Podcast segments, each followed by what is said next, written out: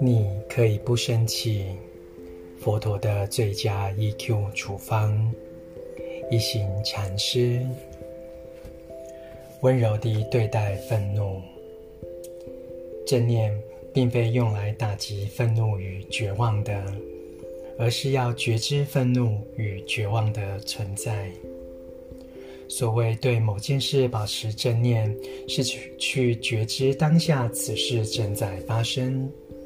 正念是一种能觉知当下所发生的每件事的能力。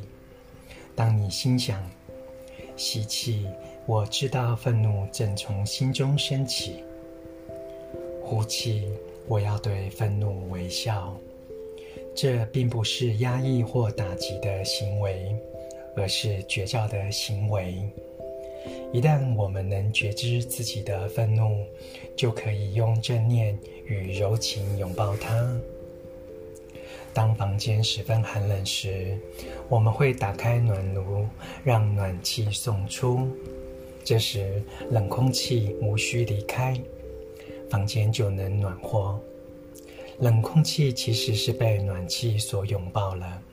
它开始慢慢地变暖，两者之间并无冲突。我们也要以这种方式练习照顾愤怒。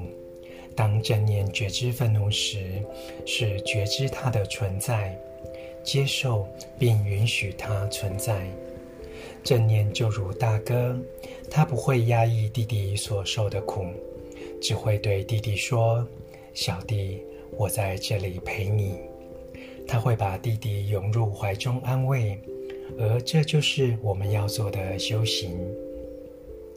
想象一位母亲对哭泣的孩子生气并殴打，她忘了自己与孩子其实是一体的。我们就是愤怒的母亲，必须帮助自己的孩子愤怒，而不是打击或摧毁他。在佛教里，禅修不是去打压争执，而是要练习拥抱与转化。